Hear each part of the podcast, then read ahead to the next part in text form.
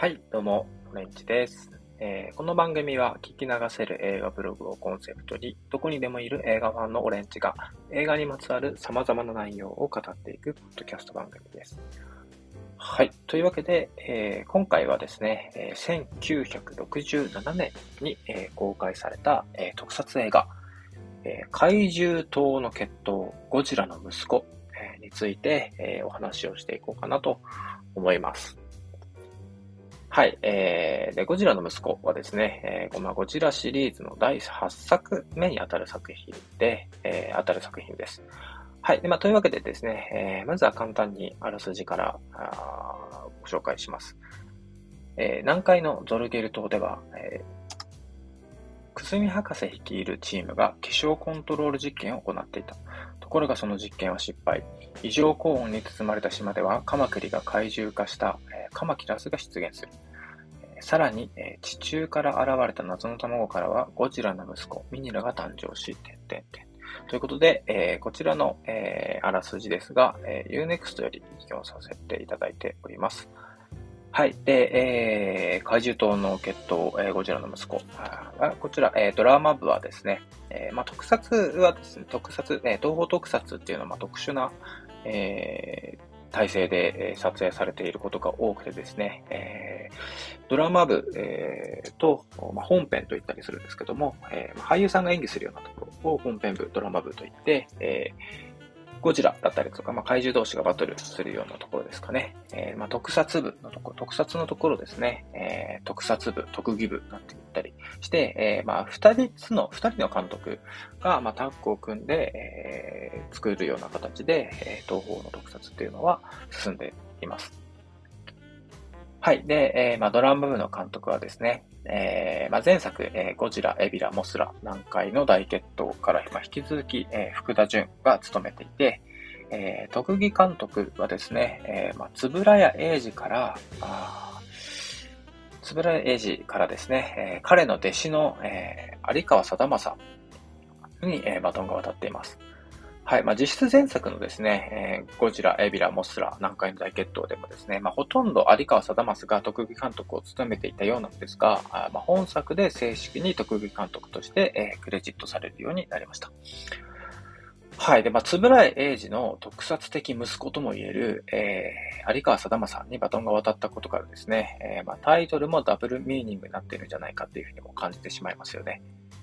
はい。まあ、そんな本作はですね、まあ、タイトルからも察しの通り、えーまあ、ゴジラシリーズで、えー初めてミニラが登場した作品です。はい。で、ミニラはですね、えー文字通りゴジラの息子として、まあ、シリーズに姿を現した怪獣で、えー本作ではその羽化から目の当たりにすることになります。はい。まあ、シリーズにおけるミニラの役割っていうのはですね、まあ、明らかに子供受けを狙ったものだったんですけども、まあ、見ての通りですね、えーま、ちょっとググって見てもらったりしたらわかるかと思うんですけども、えーまあ、知らない方はですが、あ見ての通り、えーまあ、可愛いとはですね、まあ、言い難いビジュアルもあってか、まあ、当の子供たちからですね、まあ、当時から見向きもされずですね、まあ、シリーズの黒歴史となりつつある怪獣と言っても過言ではないのかなって思います。はい。まあ、そんなミニラばかりに目がいってしまいがちの、まあ、本作、ミニラのあらですね、目がいってしまいがちの本作なんですけどもですね、えー特撮としては、あまあ、かなり新しいことに挑戦している点で、えー注目したい作品なのかなって感じます。はい。というのもですね、えー本作の悪役怪獣っていうのはですね、すべて人間が中に入って演じる、え着ぐるみのタイプではなくて、えワイヤーによって操作する、まあ、操演って言ったりするんですけども、操作するタイプの怪獣なんですね。はい。で登場する悪役怪獣っていうのは、えーカマキラスとクモンガなんですけども、まあ、これ、まあ、こちらもビジュアルビジュアルを見てもらえればわかると思うんですけども、えーまあ、どちらも人が入れるような造形をしていないんですよね。はい。でまあ、彼らはですね、まあ、てワイヤーによって、えー複数人がかりで操作されているんですけども、えーまあ、カマキリらしさだったりだとか、まあ、雲らしさっていうのがとてもうまく表現されていて、えー、まあ、こういう草園と、えー、東方特撮がですね、まあ、脈々と受け継いできた、まあ、職人技みたいなところの、えー、高さっていうのが感じられる作品かなって思います。はい。特にクモンガはですね、まあ、雲がモチーフの怪獣なので、まあ、当然足が8本あって、えー、まあ、ま、見たまま雲なんですけども、えー、おそらく、まあ、それぞれの関節ごとに、えー、ワイヤーが必要で、えー、操作の難易度の高さも相当なものだったと思います。はい。まあ、キングギドラの首なんかもですね、えー、一つの首に対して3本だか6本だかっていうワイヤーが入っているそうで、えー、まあ、それが絡んじゃったりしてすごい大変なんだそうです。はい。まあ、そんな、えー、まあ、キングギラの撮影が大変だっていうことを知っているとですね、まあ、クモンガとかですね、カマキラスの草園、ワイヤーワークっていうのはですね、まあ、相当大変だったんじゃないかなっていうふうに、えー、感じることができますよね。はい。まあ、それでもしっかりとしてですね、まあ、雲らしさが表現できているっていうところでですね、えー、まあ、その技術レベルっていうのは本当にすごいかなっていうふうに思います。はい。で、またですね、まあ、カマキラスにしてもですね、まあ、1匹ならまだしも3匹同時に操作しなければいけないシーンっていうのがあってですね、まあ、これ、こちらも特撮部はかなり苦労があったんじゃないかなって思います。はい。で、まあ、3匹といえば、あカマキラスが3匹いることにはですね、まあ、結構意味があるらしくって、えー、3匹をバラバラに動かす動かすことで、えー、そこに自然っていうのが生まれるっていうふうに有川貞正は語っています。はい。まあ、つまりですね、まあ、わざとらしさっていうのを、まあ、限りなく消してくれるっていう、えー、最小限の数が3匹のバラバラの動きっていうところから、えー、来てるっていうことなのかなって思います。はい。わざとらしさをですね、えー、限りなく消すっていうのは、あまあ、特撮に与えられた命題とも言えるのではないのかなって感じます。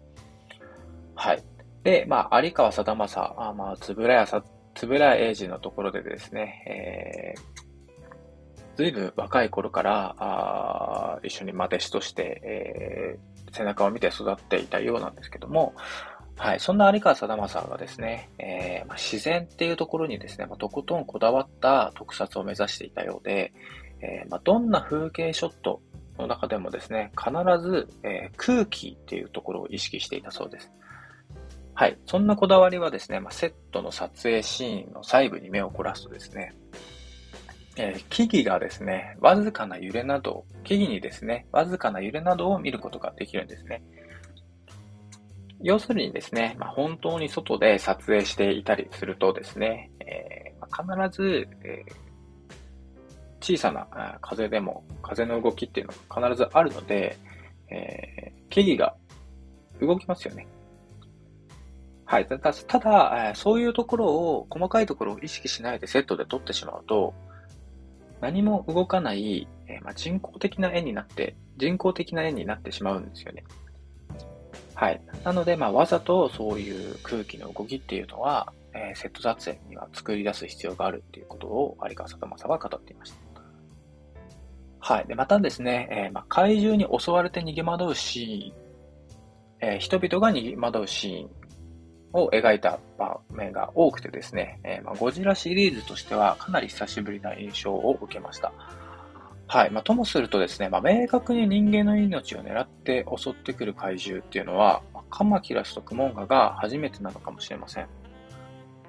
はい。そんなわけで、えー、怪獣島の決闘、ゴジラの息子について、えー、簡単にですが語ってみました。